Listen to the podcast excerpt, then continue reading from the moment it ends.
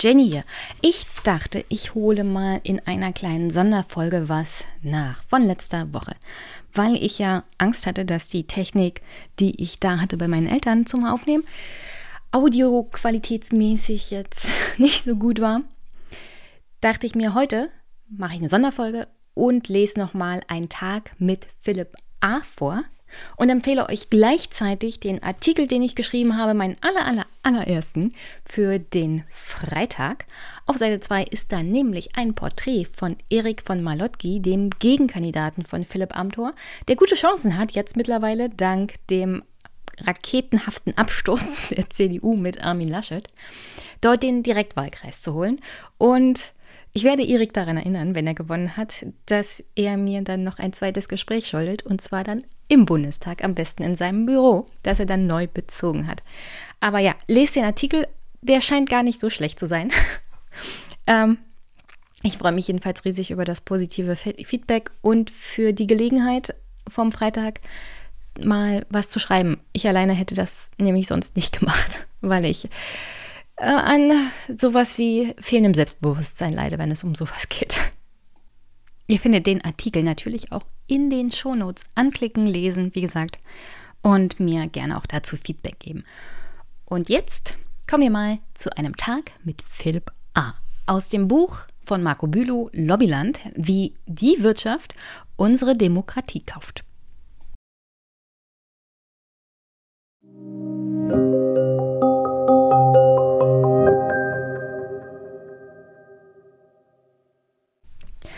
Ich habe es geschafft. Der endgültige Durchbruch. Was für ein Deal. Ich stehe vor der Frontseite des Reichstags, wenig losgerade und eigentlich bin ich nie am Haupteingang, sondern schlüpfe durch die Seiteneingänge, aber gerade genieße ich etwas die Stimmung. Vor dem Hohen Haus. Alles wird laufen wie immer. Ich sehe die kleinen Menschen durch die gläserne Kuppel, wie sie dort weit weg, auch von oben, den Bundestag besichtigen. Alles so transparent. Da muss ich lächeln. Sollen Sie das ruhig denken. Sie haben ja keine Ahnung. So, aber jetzt zum Seiteneingang, zur Limousine und auf zum nächsten Autokonzern. Mann, es gab eine Zeit. Da sind auch Chefetagen zu uns in die Ministerien gekommen. Aber diese ständigen blöden Anfragen von wahrscheinlich neidischen Abgeordneten zu Gesprächsterminen sollen dann ja immer entlarven, wie, wie viel und wie einseitig wir mit einigen Lobbys sprechen. Na und? Sie denken, sie wären so klug. Dabei müssen wir uns einfach nur woanders treffen. Daran ändert das Lobbyregister von 2021 so gar nichts. Aber das Gewissen ist beruhigt und alle halten wieder die Klappe. Die Sozen feiern sich dafür so ab, dabei wissen sie ja ganz genau, wie wir, dass es nichts verändert. Na gut, es wurde gejammert, dass wir uns viel mehr mit den wichtigen Unternehmensvertreterinnen als mit Ökos und sozialen Gleichmachern treffen. Aber hallo, wer bezahlt denn die Zeche und bringt alles zum Laufen?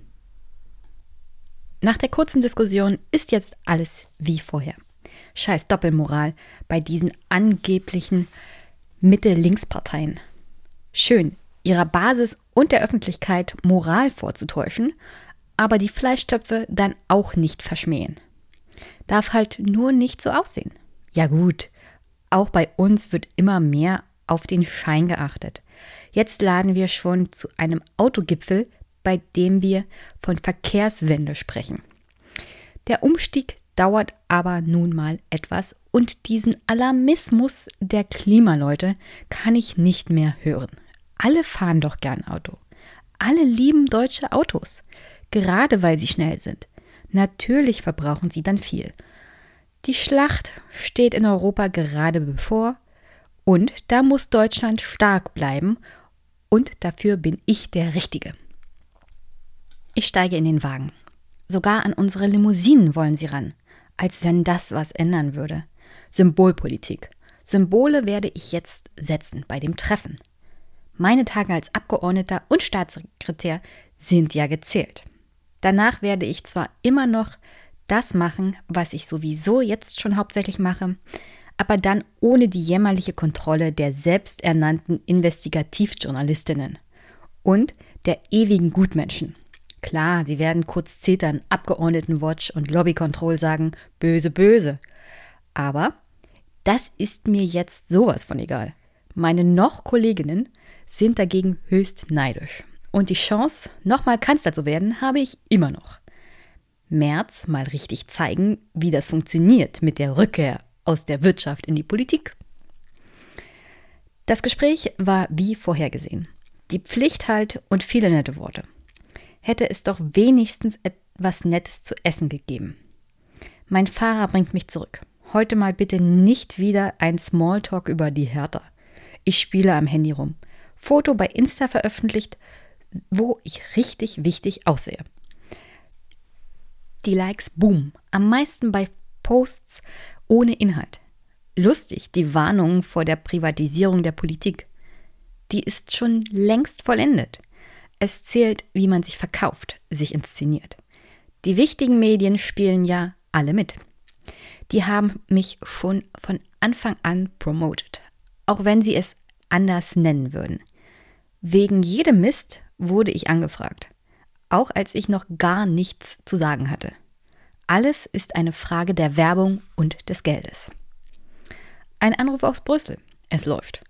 Wir sind uns alle einig, dass die EU-Richtlinien zum viel zu nahen Verbot der Herstellung von Verbrennungsmotoren gestoppt werden muss. Volle Offensive. Wir haben die EU durchsetzt mit Lobbyisten. Aber dann kommen doch immer mal solche Aufschläge. Klar, meist sind es gewissensberuhigende Maßnahmen, Zielerklärungen ohne Bindung oder Ankündigungen, um Zeit zu gewinnen. Aber dann entsteht doch manchmal sowas wie ein Handlungsdruck. War auch so, als die Klimaspinnerjugend auf der Straße mega gehypt wurde. Dazu neben der immer tiefer fallenden SPD eine strauchelnde Union. Wir fingen an, uns zu rechtfertigen. Alles wurde ein Zeitspiel, auch weil die Lobby eine Zeit brauchte, um warm zu laufen. Dann kam Corona und wir hatten alle Zeit und alle Zeichen auf unserer Seite. Jetzt ist wieder Druck von außen im Kessel, aber die Lobbyistenmaschine läuft schneller. Die kooperative soziale neue Marktwirtschaft ist mit einer fetten Kampagne dabei. Sie sind an zahlreichen Politikern und Promis dran, sehr zuverlässig. Sie haben gute, geschulte Leute. Ihr Einfluss reicht bis weit in die Grünen und die SPD hinein. Ihr Umfeld und ihre Kontakte über die atlantische Gruppe bis hin zum Kreml sind aber auch immer noch da. Die Klimabewegung ist wieder gestärkt worden, aber agiert immer ohnmächtiger. Sie hatten gedacht, wenn sie ein paar Posten in einigen Parteien bekommen, werden sie alles verändern. So naiv. Sie werden vom System geschluckt und ausgespuckt. Die Schlaueren spielen mit. Und dafür bekommen sie dann auch mal ein Spielzeug oder einen Pyrrhussieg in einer Nebenfrage. Zugegeben, die Klimaveränderungen werden immer dramatischer, aber immer sollen es die Konzerne richten? Und wenn es dann schon darum geht, der Fußabdruck der grünen Klientel ist doch am größten. Sie haben große Häuser, reisen viel, kaufen viel. Im Bundestag sind gerade die Grünen die Vielflieger. Und außer den drei Ökos, die symbolisch mit dem Rad kommen, drängeln sie sich gern in die Limousinen rein. Ich habe nichts dagegen, wenn wir bei den Technologien etwas grüner und effizienter werden. Damit kann auch viel Geld verdient werden.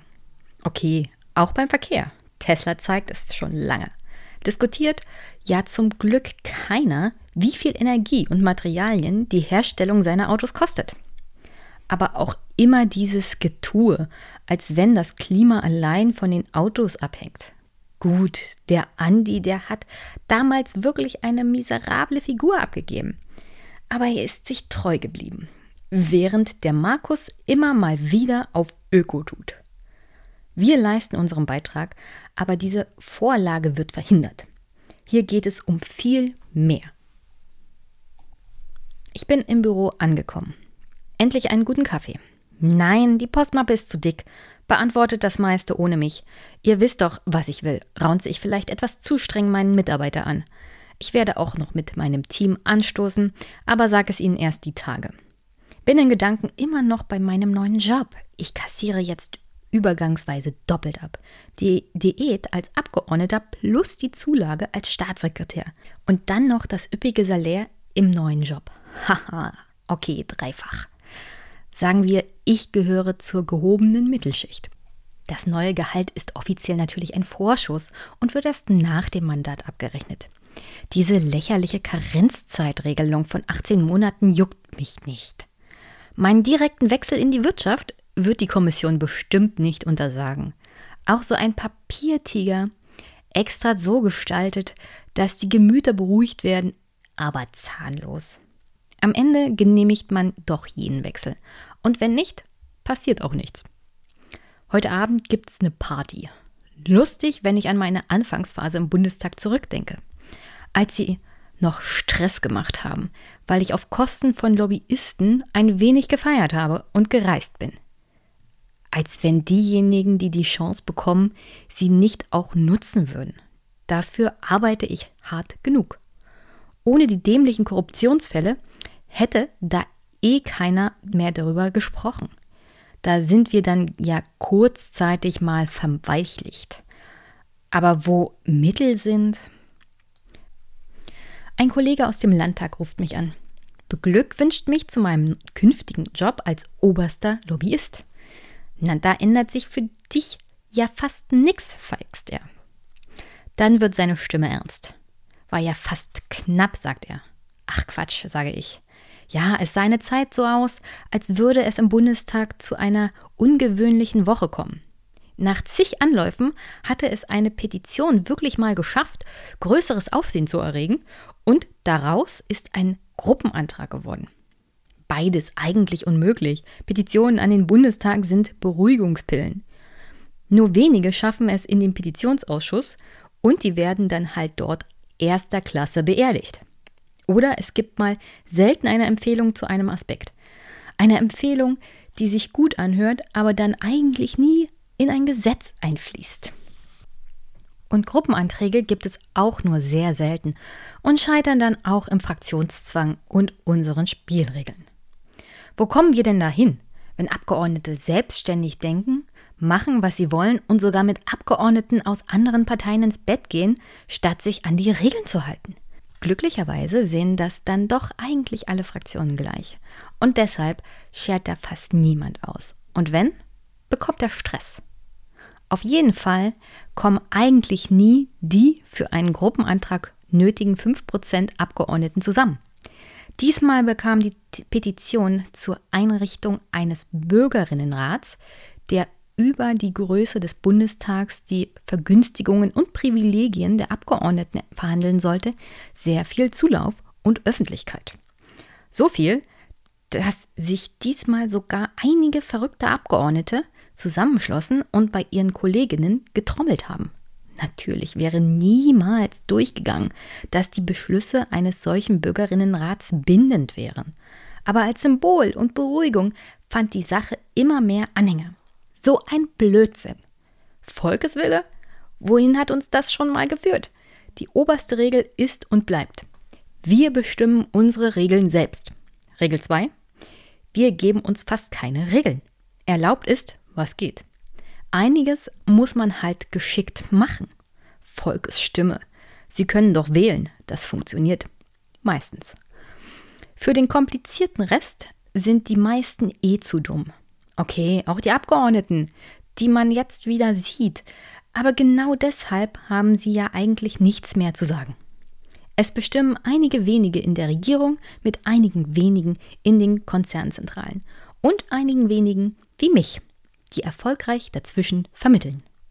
Der Rest folgt und wer nicht mitmacht, ist raus. So läuft das Spiel. Also beruhige dich, Kollege.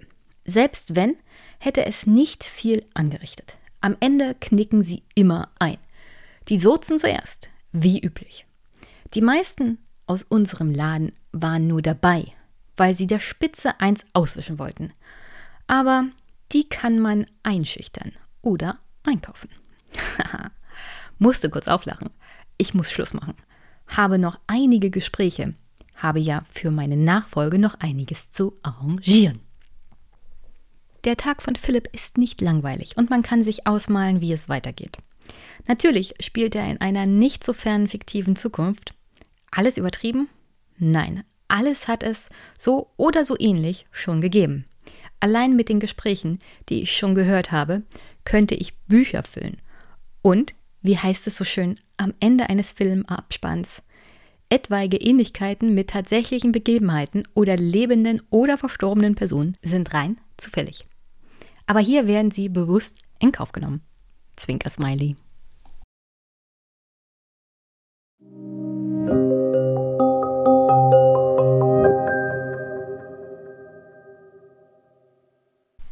Okay, das war mein absolutes Lieblingskapitel, ein Tag mit Philipp A. aus dem Buch Lobbyland von Marco Bülow. Und ich hoffe, euch hat das hier Spaß gemacht. Und das war nur eine kleine Sonderfolge zum Sonntag als Nachreichung zur letzten Folge, weil es mir wirklich wichtig war, das mal vorzulesen. Es ist unglaublich lustig und traurig zugleich. Also, wir hören uns morgen früh zur üblichen Sendezeit vom Einmischen Podcast, diesmal ohne Kandidatinnen für den Bundestag aus Brandenburg, aber dafür mit einer Autorin, Schrägstrich Journalistin, die sich mal mit Ostdeutschland beschäftigt hat und der Auswirkungen Ostdeutschlands auf auch diesen Bundestagswahlkampf. Also, ich hoffe, ihr hört rein. Bis morgen. Tschüss. tschüss.